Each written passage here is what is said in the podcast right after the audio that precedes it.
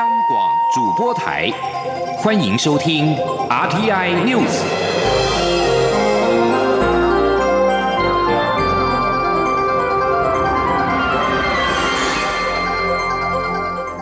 听众朋友您好，欢迎收听这节央广主播台提供给您的阿天 News，我是张顺祥。立法院临时会今天进行监察院人事同意权投票，为了确保议事顺利进行，民进党立委夜宿议场。并要求党团的成员一致投票，但国民党立委仍然是强烈悲歌，不仅是推翻了票轨，还阻止民进党立委投票。一场内立委再度上演全武行。不过，监委人是投票在争议声当中进行，中午十二点开始开票。请央广记者刘玉秋报道。国民党团为了立党监察院人事同意权案，占据立法院议场主席台三天。十六号下午遭到民进党立委强力清场，夺回主席台后，立法院会十七号上午依照原定议程进行监察院人事同意权案投票。不过，朝野立委再度爆发肢体冲突。民进党团为了确保十七号的院会得以顺利进行监察院人事同意权投票，全体民进党立委前一夜夜宿议场，守住主席台，并在议场内布阵。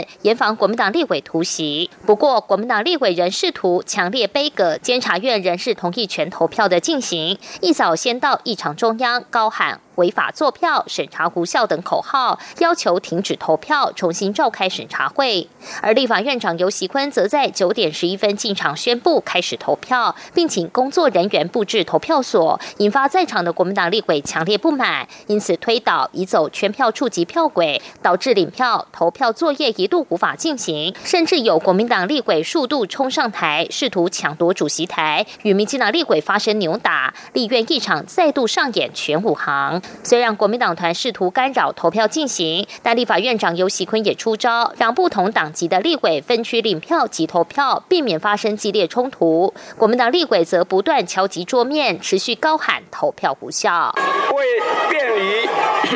领票及投票，避免委别领票时发生推挤冲突，导致受伤，请各位委员分区领票，开始分区领票及投票。最后，在民进党立委赖品妤、苏巧慧等多名立委固守投票箱下，民进党立委陆续完成投票。监委人事案投票预计到中午十二点截止后开始开票。在民进党团一致进场投下同意票下，监察院人事同意全案应可过关。中央广播电台记者刘秋采访报道。立法院临时会今天进行监察院人事同意权投票，但朝野为了昨天表决通过民进党团提案，直接进行同意权投票的程序问题吵翻天。国民党立法院党团表示，昨天的表决无效，拒绝投票。台湾民众党团要求立法院长游锡坤为表决程序争议致歉，并停止人事同意权投票。而时代力量党团则说，人事同意权案没有经过审查，直接投票有违宪之余，实力将申请大法官释宪。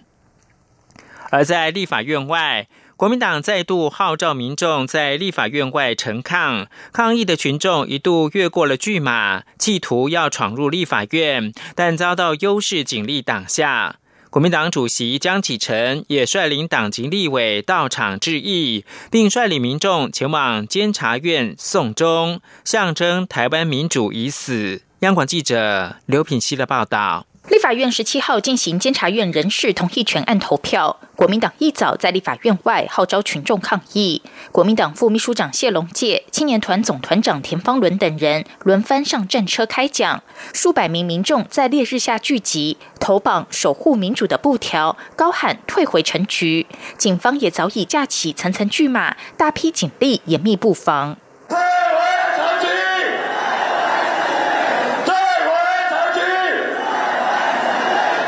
当立法院议场内蓝绿立委爆发拉扯时，部分场外民众的情绪也越来越激昂，开始翻越第一层巨马，爬上第二层铁巨马，试图闯入立法院，引发警民双方激烈推挤冲突。民众高喊“警察让开”，也有人泼水，现场相当混乱，但最后仍遭优势警力挡下。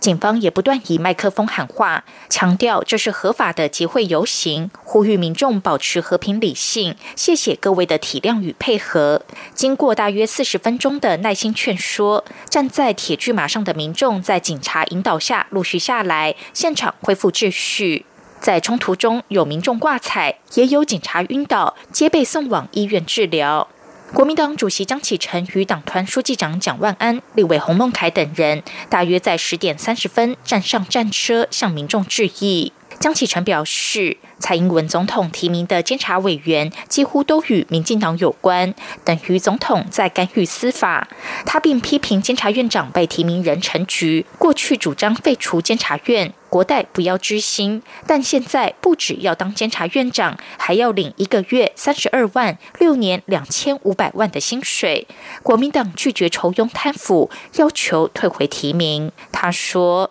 二十七个、二十四个都跟民进党有关，其中有两个现任的监委，一天到晚，你看还干预司法，监察权来干预司法权，未来大家就要担心了，因为总统提名院长、提名委员，委员再来干预司法，那等于总统在干预司法嘛，对不对？江启臣随后并带领群众步行前往监察院抗议，民众拿着“监院送终”的白布条，高喊“下架陈局”。江启臣并带头向监院献上白花与花圈垫，象征民进党执政下台湾民主已死，为台湾民主哀悼。央广记者刘聘熙在台北的采访报道。股市新闻不为欧美股市收黑，台北股市在台积电法说会报喜的激励之下，今天盘中上涨超过百点，最高来到一万两千两百六十六点。法人表示，电子类股表现强势，资金派对未歇，指数仍有望由电子股跟半导体族群领军，挑战波段的新高。而现在是台湾时间中午的十二点七分，台北股市上涨六十点，那么目前指数来到了一万两千两百一十八点，成交金额暂时是一千四百四十二亿元。比利时联邦众议院的全会高票通过台湾的国际地位决议案，支持我国民主发展、国际参与、强化与我方合作。外交部今天上午对于比国众院以实际行动展现对我国的坚定支持，表示高度的欢迎跟诚挚的感谢。未来将在台比既有的良好基础上面，持续的深化跟广化双边实质友好关系。王兆坤的报道：针对比利时联邦众议院高票通过“由我决议案”，外交部表示，比利时众议院曾于二零一五年通过“由我决议案”，这一次在全球地缘政治大幅变动之际，再度以实际行动力挺，充分展现对我国的高度支持。外交部指出，比利时众议院欲请比国政府鼓励两岸恢复对话，避免单方面改变台海和平及稳定的现状。支持有助降低亚太区域紧张情势的各种外交倡议，肯定台湾得来不易的自由与民主，并要求中国立即释放系域国人李明哲。该决议案同时欲请欧盟强化与台湾关系，促请比国政府扩大台比双边合作领域，促成双边高层交流，另呼吁欧洲伙伴透过具体外交作为，支持台湾有意义实质参与国际组织。决议案还强调，将持续关注中国在香港及世界各地对于民主、自由、人权的威胁。外交部认为，值此全球民主国家高度关切中国在香港强推国安法之际，此案极具重要意义。外交部发言人欧江安说：“外交部我们会持续的跟欧洲理念相近的国家来共同捍卫民主体制以及人权的价值。”根据外交部资料。比利时众议院曾于二零一二年二月通过决议，支持两岸持续对话交流。台湾参与国际组织，与欧盟洽签经济合作协定。二零一五年通过决议案，支持有助降低东海及南海领土紧张局势的双边或多边外交倡议，支持两岸持续对话、扩大交流及和平解决争议。严议促请欧盟及会员国与我就双边促进及保护投资协定以及长期而言签署经济合作协定展开谈判，持续支持我有意义参与国际组织。中央广播电台记者王兆坤台北采访报道。另外，有比利时的议员曾经提案欲请承认台湾，虽然是没有能够成功，但是展现对台湾更强力的支持。肺癌传统上被认为跟吸烟画上了等号，不过没有抽烟却得肺癌的人数却增多。中央研究院今天发布的最新研究发现，肺癌除了跟致癌物的铺漏有关之外，人体内的蛋白质 a p p l e b a c k 突变的特征高低也有关联。记者杨文军的采访报道。肺癌是全球癌症死亡的主因，也是国人癌症死亡的头号杀手。但越来越多患者指出自己不吸烟，为何却得了肺癌？中研院十七号公布的调查指出，他们分析台湾地区一百零三名肺癌病患后发现。在台湾，有百分之五十以上的肺癌病患并不吸烟，且超过九成得肺癌的女性都不抽烟，而且近十年有年轻化的趋势。中研院化学研究所所长陈玉如指出，未吸烟年轻女性 Apple Bake 突变特征程度高，可能为女性早期肺癌的驱动因素。而高 ApoB 突变特征又与免疫疗法的疗效成正相关，因此 ApoB 突变特征可能成为早期诊断和免疫治疗的潜在生物标志物。除了先天的基因外，研究也发现这些患者的简体和长期摄取腌制食品、加工食品的简体雷同，推论暴露于致癌物而引起的基因体编辑突变特征，也可能是癌症早期的主要驱动因素。台大医院胸腔外科主任陈静心说：“其实我以前很常针对一般民众做演讲，我都说肺癌是吸进来的，空气污染、抽烟，不是吃进来的。但是自从这个研究之后，我现在要改口了，就是说未来我们吃东西也要小心，有一些腌制的食品，我们可能也要避免。”陈静心也指出，亚洲地区空气污染高，加上东西容易坏，腌制食物也多，可能是亚洲不吸烟患者较美国多的原因之一。Apple Bake 突变特征可以透过低剂量电脑断层肺癌筛检发现，未来更有机会发展精准医疗，抽一点血就能检验。此研究和美国临床蛋白基因体学肿瘤分析联盟合作，揭开台湾及美国病人肺癌生物学的面纱。两个独立成果也同步登上国际顶尖期刊《细胞》及《Cell》的封面。中央广播电台记者杨文君台北采访报道。持续关注的是 COVID-19 的疫情。中央流行疫情指挥中心今天上午宣布，国内新增两例的 COVID-19 境外移入个案。这也表示呢，国内总确诊数来到了四百五十四例。而指挥中心将在下午的两点说明，除了说明新增的境外移入个案之外呢，由于日前有一架从台湾飞抵泰国曼谷的班机，有六名泰国人出现了高烧的症状，而且立即送往医。愿做进一步的检测，相关的检测情况以及后续的资讯，指挥中心也会在下午的记者会一并说明。而在国际间，巴西的染疫确诊超过了两百万例，全球仅次于美国。巴西二零一九冠状病毒疾病累计确诊病例十六号已经超过了两百万例，死亡人数超过了七万六千人。过去二十四小时，巴西确诊病例新增超过四万五千例，病死人数新增。一千三百人。巴西目前是全球受到疫情第二严重影响的国家，仅次于美国。而为了遏制 COVID-19 疫情持续的蔓延，好莱坞的大明星也站出来了。呼吁美国大众应该要戴上口罩，包括了金奖影帝劳勃·迪尼洛、摩根·费里曼以及金奖导演凯撒琳·毕格罗。从一开始的质疑其效果，到现在戴口罩，在美国已经成为政治问题。但许多美国人仍然是拒绝戴上口罩。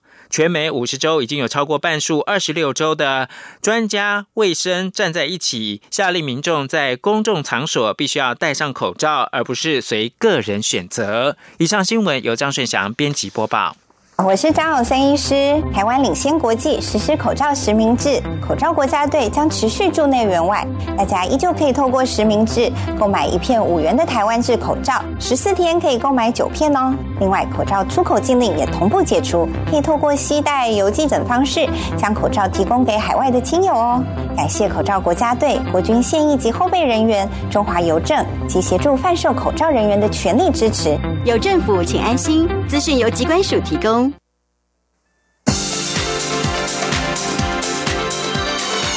这里是中央广播电台台湾之音，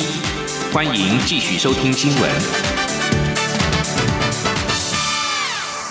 欢迎继续收听新闻，我是陈怡君。陆军航特部六零一旅编号六一六的 OH 五八 D 战搜直升机在十六号发生事故，两名飞官当时为了避开民宅，没有立即迫降，最后因为旋翼转速过低而重落地，因此殉职。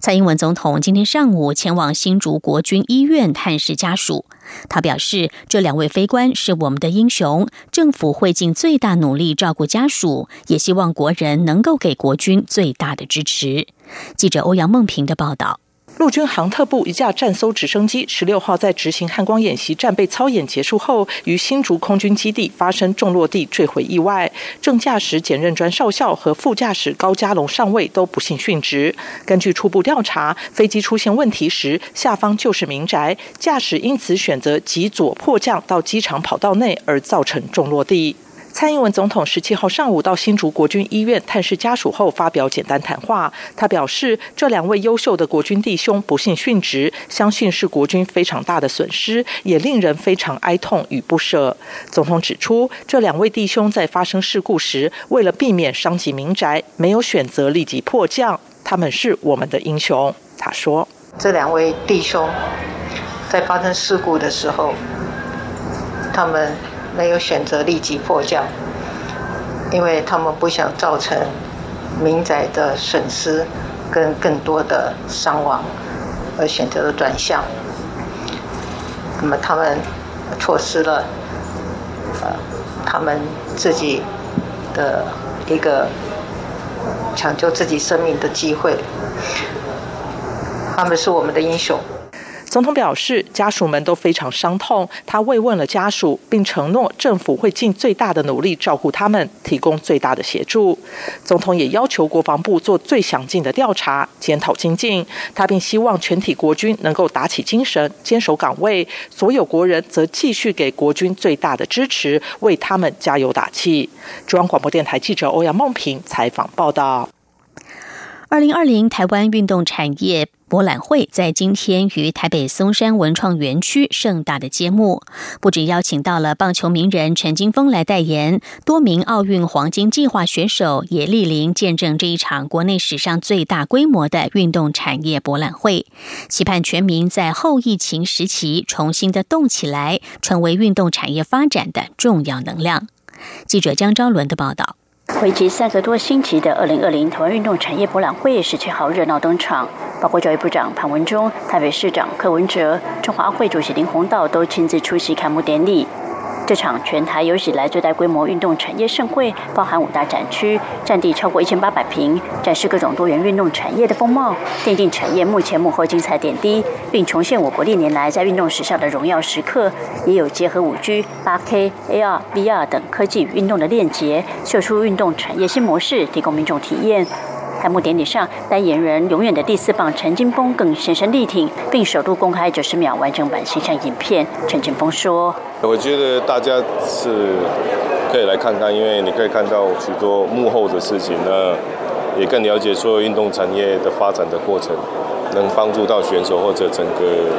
一些就是看不到一些事情，这样来来这里现场看。”教育部长潘文忠表示，这波疫情也冲击运动产业，政府除了寄出运动方案及动资券，也希望透过这次运动产业博览会，让大家一起动起来，支持运动产业发展。潘文忠说：“这个真的是难得一见的，呃，各项产业的这些文物，还有各项最新的，呃啊结合数位科技的运动，我想这个对自己一定会有很大的帮助啊。运动是提升免疫力最好的方法，也是防疫抗疫啊最好的一个方法。希望大家一起出门体运动。台北市长柯文哲则提到，二零一七台北市大运虽然成功举办，唯一的遗憾就是没能趁机带动台湾运动产业升级，因此也期待今年的博览会可以有助台湾运动产业发展。柯文哲并透露，台北市将积极争取二零二五年世界壮年运动会与二零二六世界同志运动会的主办权，近期也将举办后疫情时代台湾运动产业研员指导会议，中第八一起合力发展台湾的运动产业。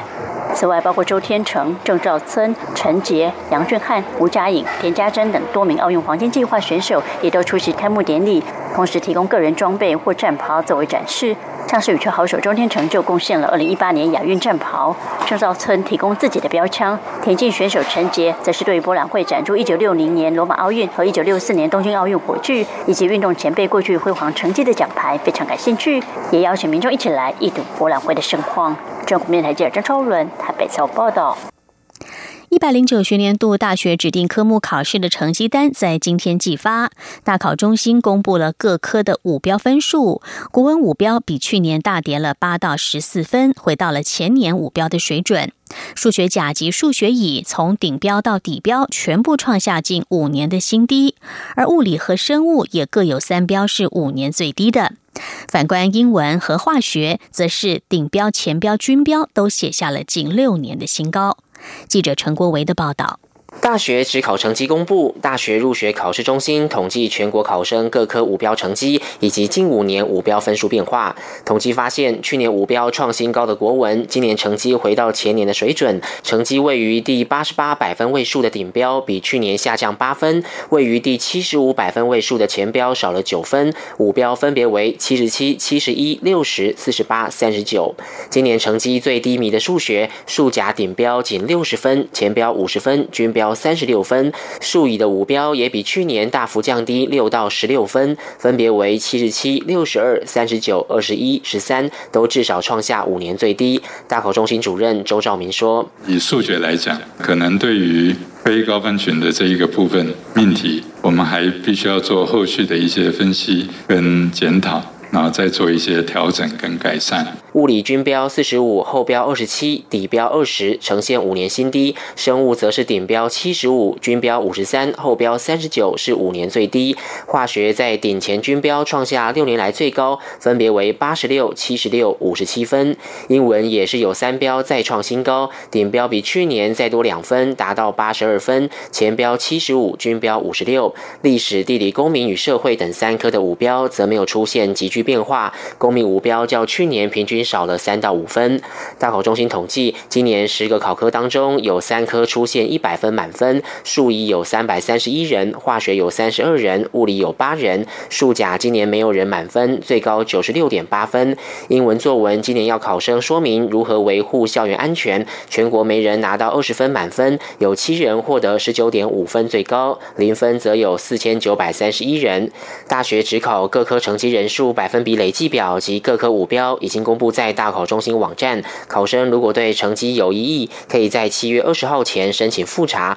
复查结果将在二十三号公布。二十四号到二十八号下午四点半可以上网登记志愿。中央广播电台记者陈国伟台北采访报道。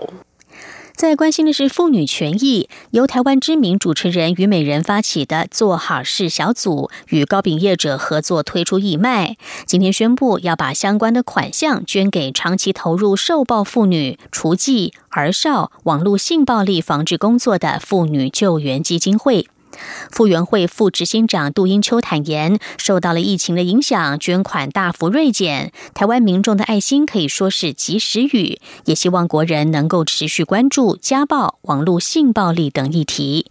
记者肖兆平的报道。在疫情爆发初期，不少国人因为经济迟缓而被迫闷在家，闷久了也闷出家暴火气。根据统计，今年一月到三月，家暴数量比去年同期多了百分之五，因此家暴议题引起社会关注。还有韩国的 N 号房事件引起国际哗然，也让台湾社会更体认到网络性暴力的严重性。为了呼吁国人关注家暴以及网络性暴力议题。题，由台湾知名主持人虞美人发起的做好事小组，今年就与糕点业者合作，希望透过义卖捐助给常年投入受暴妇女、雏妓、儿少、网络性暴力防治工作的妇女救援社会福利事业基金会。谈到为什么要协助傅园会，虞美人像是回到过去补教国文名师那样，特别引用卡缪的话，希望让社会可以关注这些弱势议题。他说：“因为被关注、被关心，才会换来讨论。那么讨论呢之后呢，就会有一些支持跟一些帮忙。人生除了追求幸福之外，还有其他责任。这不是我讲的，这卡缪讲的啊。所以呢，各位，我们除了在追求自己的幸福之外，其实我们也在找责任，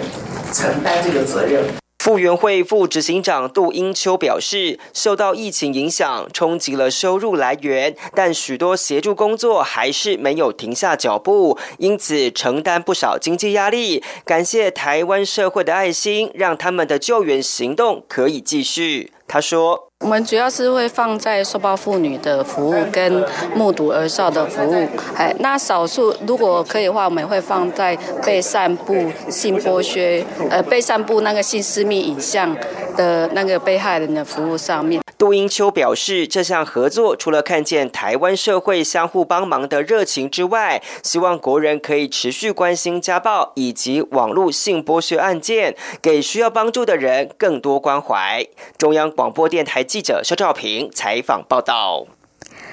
外电消息，全球俗称武汉肺炎的 COVID-19 确诊人数仍然在不断的增加，而各国所指望的疫苗研发也在紧锣密鼓的进行。目前，全球至少有四项武汉肺炎疫苗研发计划有所斩获。其中，阿布达比官方表示，中国国营的国药集团已经开始在阿布达比展开了第三期的临床试验，总计总共招募了一万五千名的受试者。美国生技公司莫德纳十四号也宣布，将在七月二十七号启动最后阶段的候选疫苗人体试验，大约有三万名美国的受试者预料将会参与。